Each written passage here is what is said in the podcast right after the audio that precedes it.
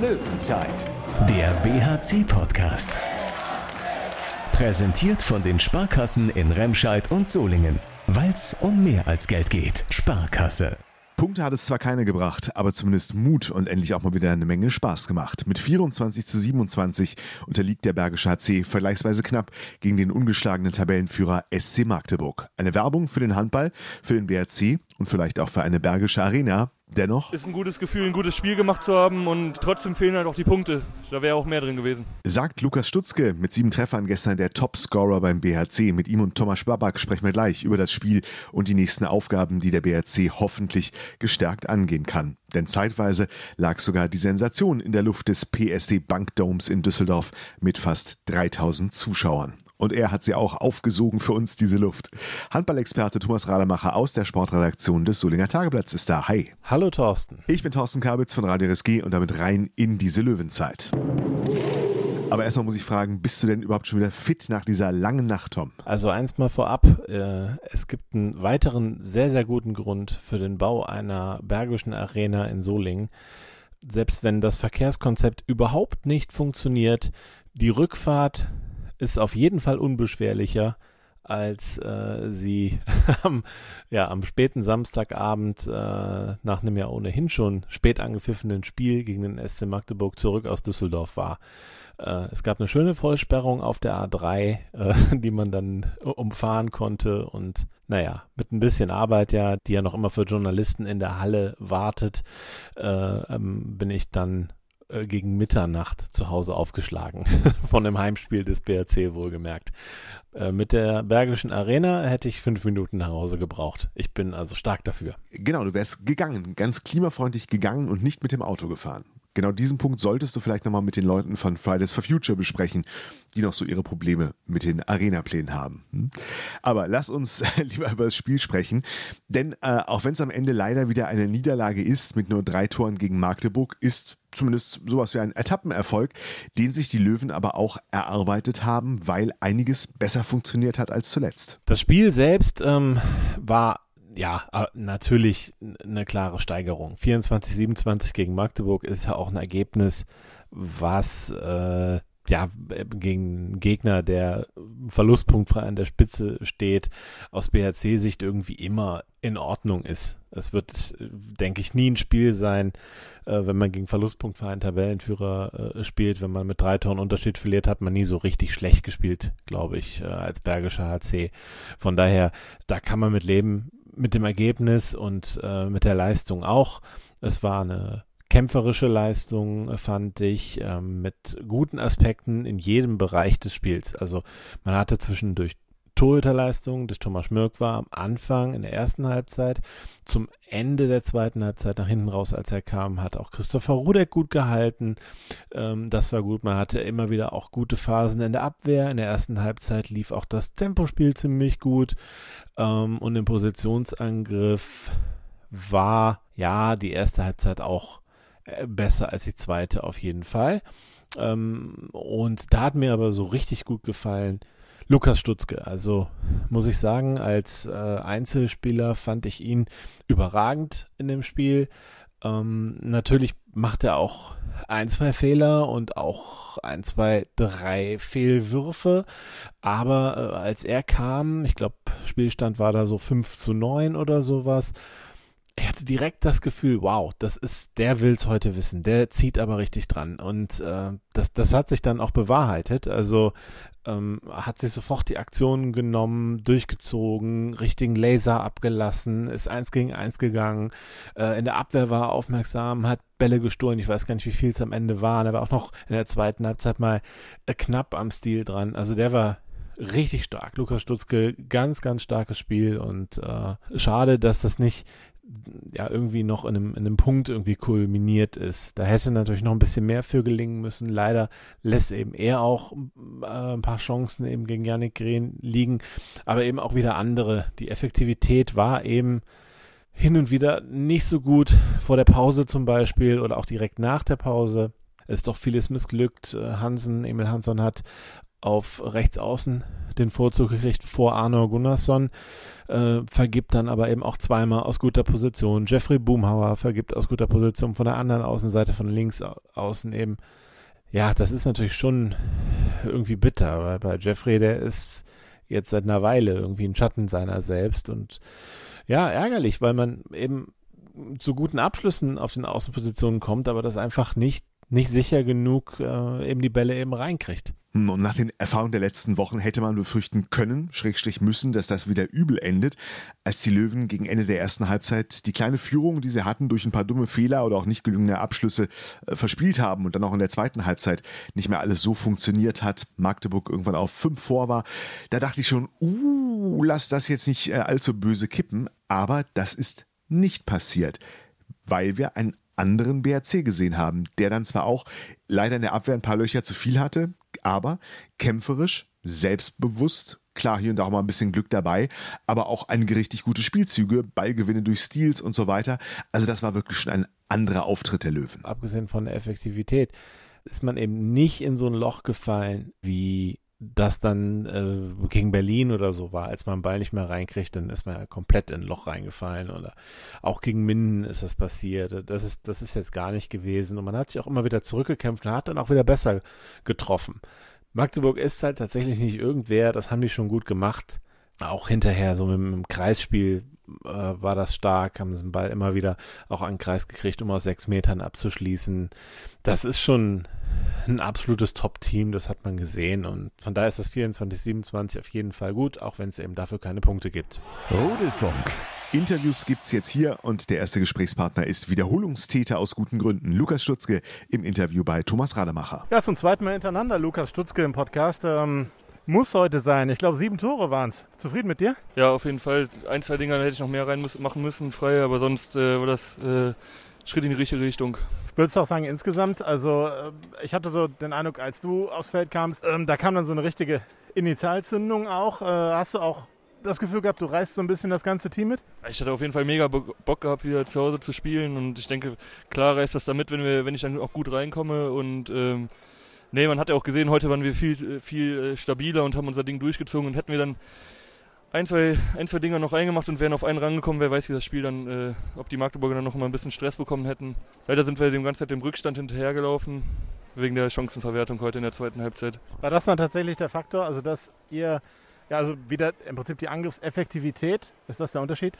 Ja, man ja, klar verwerfen wir viele Dumme auch, aber man muss auch mal den, den Torhüter loben. Diesmal nicht immer, aber diesmal kann man ja auch schon sagen, dass er ein gutes Spiel gemacht hat und dann auch gute Freie gehalten hat. Natürlich ein bisschen schade, er hatte in der ersten Halbzeit auch einen sehr starken Thomas Schmirk war. Er konnte dann nach der Pause nicht mehr ganz so anknüpfen. War dann auch die, die Deckung nicht mehr ganz so da oder war da einfach, naja, war es dann einfach die etwas schwächere im Verhältnis zur guten Torhüterleistung in der ersten Hälfte. Ich, ich, glaube, er kriegt auch ein paar Freiere von, von, von sechs Metern und äh, dann kommt aber auch äh, Christopher Rudek rein und macht das äh, gut, hält, glaube ich, zwei, drei Freie die er nicht halten muss. Und äh, da haben wir dann auch, also am Torwart lag es halt nicht. Und äh, auch nicht an eurer, also eurer Einstellung auf gar keinen Fall. Kämpferisch kann man da schon sehr zufrieden sein. Nee, ich denke, das hat man aber auch heute gesehen, dass, dass wir da auf dem, auf dem richtigen Weg sind und jetzt äh, brauchen wir halt nur noch Punkte. Du hast ja jetzt heute extrem lang gespielt. Ich weiß jetzt nicht, ich habe nicht gestoppt, 45 Minuten vielleicht. Sebastian Hinz hat gesagt, äh, über das Spiel in Kassel, der hätte sich fast zwingen müssen, dich auszuwechseln weil er dir nicht so viel Minuten halt geben wollte. Ähm, aber heute kein Problem, so lange durchzuziehen. Ja, ich habe ein gutes Gefühl mit, mit dem Bein gehabt. Äh, die von der Luft war es heute auch ein bisschen besser, wahrscheinlich weil ich ein bisschen mehr drin bin im Training. Von daher hat das alles gut gepasst. Jetzt geht's weiter am Donnerstag in Lemgo und dann am äh, Montag in Hamburg. Dazwischen drin ist noch Weihnachten. Ja, ist es jetzt, kann man das sagen, ist es zu hart formuliert, da müssen jetzt mal irgendwie Punkte her? müssen klar, wir brauchen irgendwann Punkte. Äh, wir wollen die Punkte unbedingt und äh, ich äh, denke, wir werden auch was holen. Also heute ist ja keine Schande, keine Punkte geholt zu haben. In den beiden Spielen ist es vielleicht schon etwas leichter. Klar, heute ist es aber auch ein gutes Gefühl, ein gutes Spiel gemacht zu haben und trotzdem fehlen halt auch die Punkte. Da wäre auch mehr drin gewesen. Jetzt ist Magdeburg auch neutral betrachtet ein sehr attraktiver Gegner gerade, der sicherlich einige Handballinteressierte in der Region neugierig gemacht hat. Dennoch, die gestrige Zuschauerzahl im PSC Bank Dome, die kann man ja durchaus auch als positives Zeichen nehmen, dass die Fans den BRC trotz aller Schwierigkeiten, trotz der Talfahrt der vergangenen Wochen nicht hängen lassen. 2974 waren da. Das ist doch eine gute Zahl für so ein Samstagabendspiel in Düsseldorf. Es gab ja diesen Kids Day. Da haben sicherlich äh, viele sich Tickets äh, drüber besorgt. Also ja, das war eine, eine geglückte Aktion. Aber ja, also jetzt gerade so in diesen Zeiten, äh, Pandemie, äh, man hat sowieso mit Zuschauerzahlen zu kämpfen, finde ich das doch okay. Ähm, wenn auf so einen unglücklichen Termin natürlich gegen einen Top-Gegner knapp 3000 Zuschauer ein BRC sehen wollen, und das schlägt dann eben auch jedes Argument, äh, warum in der Klingenhalle oder in der Unihalle bei solchen Spielen ja eben deutlich weniger äh, Leute dabei sind. Man guckt einfach lieber in diesen modernen Hallen äh, Handball. Wenn knapp 3000 nach Düsseldorf fahren, fände ich es schon interessant, wie viele Leute in eine moderne Halle hier im Bergischen Land beziehungsweise in Solingen kommen würden. Von daher dieses Argument, was man immer hört, ja, die verkaufen mir auch die Klingenhalle nicht aus, das zählt nicht in meinen Augen. Das kann man einfach nicht vergleichen. Das ist einfach was völlig anderes. Das Handballerlebnis, auch, auch gerade im VIP-Bereich, äh, was, was völlig anderes, als es in der Klingenhalle ist. Wenn man in Düsseldorf ja, vernünftiges Essen kriegt und so weiter und so weiter. Ist richtig, ja. Und ich glaube, dass noch dazu bei einer etwas familienfreundlicheren Anwurfzeit am Kids Day wären vielleicht auch noch 500 oder 1000 junge Handballfans mehr gekommen. Zum Beispiel, um Thomas Babak zu sehen. Der durfte länger aufbleiben und nachher mit Tom sprechen. Thomas Babak, so unter der Woche hieß es, du hättest wieder so ein bisschen Probleme mit dem Rücken. Wie war es denn? Ja, war halt nicht optimal. Das wusste ich schon vorher, dass es so, dass es so ist. Aber ne, so, die haben ein gutes Coaching für mich und die haben mich so vorbereitet, dass ich, dass ich spielen kann. Ja. Was die Leistung betrifft, würdest du sagen, ist dann schon nochmal eine äh, Steigerung im Vergleich zum Melsungen-Spiel? Äh am Mittwoch? Ja, auf jeden Fall. Also wir müssen das so nennen. Wir haben heute gegen Magdeburg gespielt, haben die sind schon extrem stark diese Saison. Also das war schon ein gutes Spiel von uns, aber da fällen immer wieder so Kleinigkeiten, mit denen, wenn wir das einmal nutzen, dann können wir auch die zwei Punkte holen. Ja. Also das ist schon ein bisschen schade am Ende. Wenn man jetzt irgendwo dann den Unterschied machen will, ist es dann wieder so ein bisschen die Effektivität. Wenn ihr die Dinger reinmacht, könnt ihr halt dann auch ja, das Spiel halt viel länger eng gestalten. Vielleicht ja auch schon mit einer Führung in die Pause gehen. Ja, auf jeden Fall. Also wenn man äh, so starke Gegner wie Magdeburg schlagen möchte, dann müssen wir auf jeden Fall die bessere Quote haben. Und ich weiß nicht, ob wir die hatten, aber die war halt nicht genug gut leider. Wie fandst du es denn so vom, vom Gesamtauftritt? Ähm, sehr, sehr kämpferisch. Ist das so, wie du dir den BRC vorstellst dann heute? Ja, ich glaube, alle haben heute gesehen, dass es hat uns ein bisschen mehr Spaß gemacht, weil es, wir haben alle von Anfang an gekämpft, auch wenn wir waren am Anfang minus fünf, glaube ich. Trotzdem haben wir an uns geglaubt und weitergespielt. Also so müssen wir das weitermachen und dann, wenn wir so, so stark bleiben, also so kämpferisch bleiben, dann ich hoffe, dass wir irgendwann die Punkte holen. Ja. Wie ist denn jetzt die Laune in der Kabine? Sagt man jetzt, ja, also 24, 27 ist ja auch ein Ergebnis, was okay ist gegen Magdeburg auf jeden Fall. Die Leistung war auch soweit gut oder ärgert man sich, naja, dass es halt dann doch wieder eben keine Punkte sind, auch wenn es eben gegen den ungeschlagenen Tabellenführer ist. Also ich glaube, jeder Handballer ist nie irgendwie zufrieden mit einer Niederlage. Also klar, es war schon starke Gegner, man muss die irgendwie äh, schon akzeptieren, aber ja, heute war einfach für mich mehr drin und das haben wir leider nicht geschafft, so diese kleine Stück am Ende so zu holen. Ja. Wie schätzt ihr denn die nächsten beiden Spiele dann ein? Also in, in Lemgo und in Hamburg. Hamburg sicher auf dem Papier der schlagbarste Gegner, aber Lemgo natürlich auch nicht so stark wie Magdeburg. Ja, wir sind in der Bundesliga, also da ist jede, jede Mannschaft extrem stark. Wir spielen zweimal auswärts. Also für uns sehr wichtig, dass wir uns auf uns wieder konzentrieren und unser Handball zeigen und dann können wir erst über irgendwelche Punkte reden. Ja. Ist das denn irgendwie im Kopf, dass man jetzt weiß, ja, seit neun Pflichtspielen nicht gewonnen oder so? Weiß ich nicht. Also ich glaube, also bei mir nicht. Also ich will jedes Spiel gewinnen, egal ob wir vorher zehn Spiele gewinnen oder verlieren. Also wir wollen hier jede mögliche Punkt holen und dafür müssen wir weiterkämpfen. Hoffen, dass es klappt. Danke dir, Thomas. Löwenzeit. Also die Motivation nach außen bleibt hoch und die werden sie auch brauchen beim Blick auf die nächsten Aufgaben, Tom, denn der Druck nach jetzt neun sieglosen Spielen in Folge, der bleibt ja unverändert hoch für den BRC. Also natürlich muss man jetzt dann das Positive eben aus dem Spiel rausnehmen, aber sich dann schon klar machen, okay, bald sollte man dann wirklich jetzt mal wieder auch äh, den einen oder anderen Zähler holen, um halt wieder mal Ruhe reinzukriegen. Jetzt denke ich nicht, dass dieses Spiel für zusätzliche Unruhe sorgt oder man jetzt äh, das Gefühl hat, ja, die haben den Kopf nicht frei oder sowas. Aber es ist natürlich trotzdem eine weitere Niederlage. Von daher wäre es schon schön, wenn man jetzt in der nächsten Woche äh, statt zweimal auswärts dann doch einmal zu Hause spielen würde, um dann da mal alles reinzuschmeißen in so ein, so, ein, so ein Kampfspiel in einer Klingenhalle oder sowas. Ne? Ja, ist leider kein Wunschkonzert. Man muss zweimal auswärts ran. Beides Gegner, die ja, nicht die Qualität des SC Magdeburg im Moment haben, natürlich nicht. Aber äh, der TBV Lemgo Lippe spielt natürlich auch überragenden Handball, seitdem er äh, den, den Pokal gewonnen hat. Äh, sensationell im äh, Frühjahr oder im frühen Sommer sozusagen letztes Jahr. Können die ja nichts mehr falsch machen. Die spielen auch jetzt wieder eine, eine super starke Saison sind auch international ja aktiv, da spielen sie auch gut, ähm, sind im Pokal weitergekommen, jetzt gegen die Füchse Berlin. Also da läuft es einfach, äh, seitdem sie den Pokal gewonnen haben. Von daher richtig schwierige Aufgabe da am nächsten Donnerstag in Lemgo.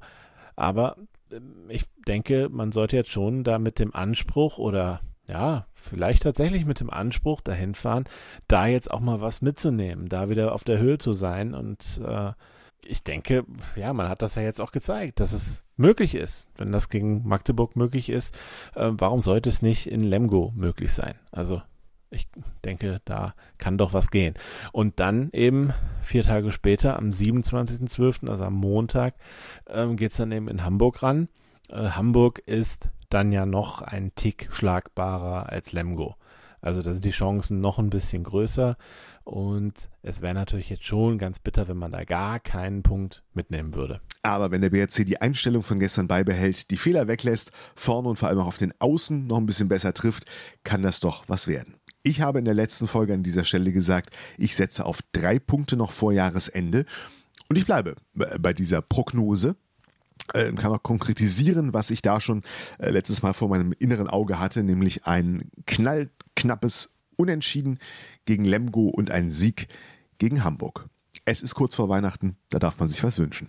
Jetzt wünschen wir aber erstmal einen schönen vierten Advent allerseits. Donnerstag 19.05 Uhr geht's weiter für den BRC beim TBV Lemgo Lippe. Nach diesem Spiel sind wir dann wieder da. Bis dahin alles Gute, wir hören uns. Löwenzeit, der BHC-Podcast. Präsentiert von den Sparkassen in Remscheid und Solingen. Weil es um mehr als Geld geht. Sparkasse.